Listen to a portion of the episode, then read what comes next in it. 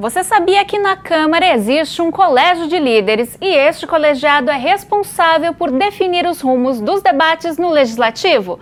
Não sabia? Então fique ligado porque começa agora o Câmara Explica.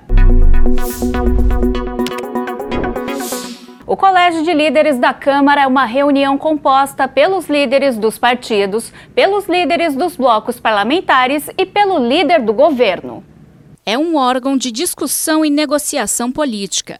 As reuniões são fundamentais para o processo legislativo porque possibilitam a conciliação entre os diferentes interesses das categorias representadas pelos vereadores.